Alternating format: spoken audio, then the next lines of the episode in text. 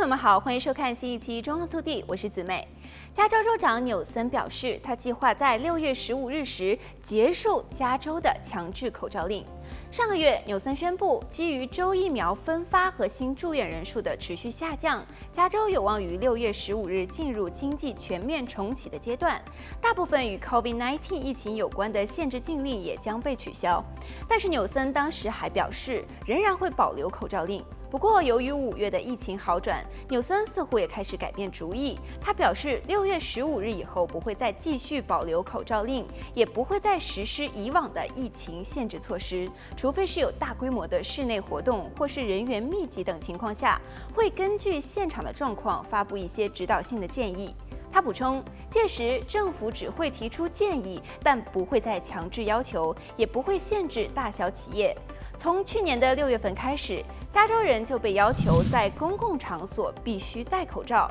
今年三月初，当德州取消口罩令时，纽森对于德州此举并不认同。纽森如今的转变，除了与当前加州的疫情趋缓有关，还有一个原因就是民间正在推进的罢免纽森二零二零运动。据悉，促成此次罢免运动的主要原因，就是民间对于纽森在处理疫情方面的种种政策的不满。来看下一则消息。随着加州的野火季节到来，羊群们也开启了忙碌的生活。最近，加州消防单位就请来了成群的山羊，帮忙吃掉杂草，以减低野火的风险。同时，有学者也开展研究，了解山羊吃草对于环境的正面效益。除了北加州奥克兰消防局在高火险灾区安排山羊群吃干草，在南加文图拉县的里根总统图书馆周遭，也有超过三百五十只山羊现身吃草，保护图书馆免于野火的威胁。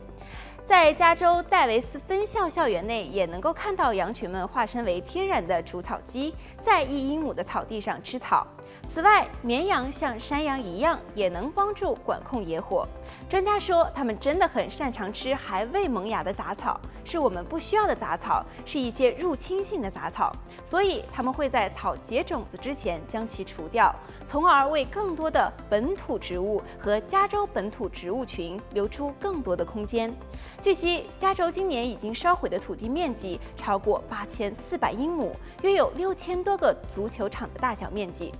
好了，本期节目到这里就结束了，让我们下期再见。